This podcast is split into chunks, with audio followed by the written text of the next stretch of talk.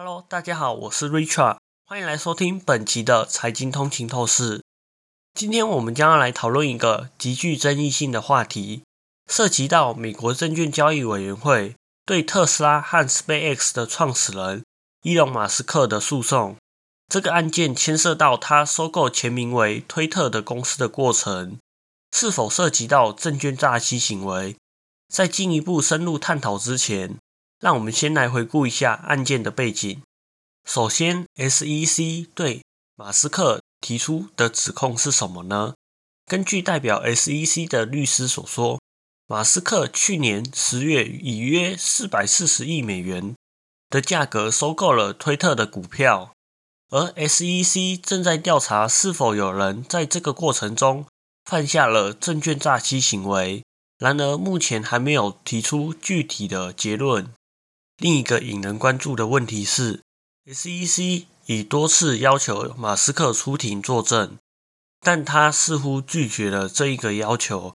SEC 声称他们提供了多个会面的时间地点，包括距离马斯克目前居住地最近的 SEC 办公室，但马斯克拒绝了所有的提议。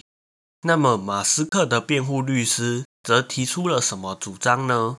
根据他们的声明，他们认为 SEC 正在对马斯克进行误导性调查，而 SEC 已多次听取了马斯克的证词，所以不应该再要求他出庭。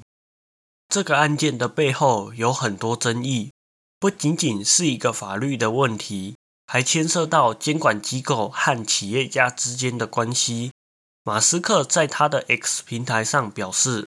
这些机构需要进行全面的整顿，并成立委员会，以惩罚滥用监管权力、谋取私利和政治利益的个人。他强调，他已经等不及看到这样的改革实施了。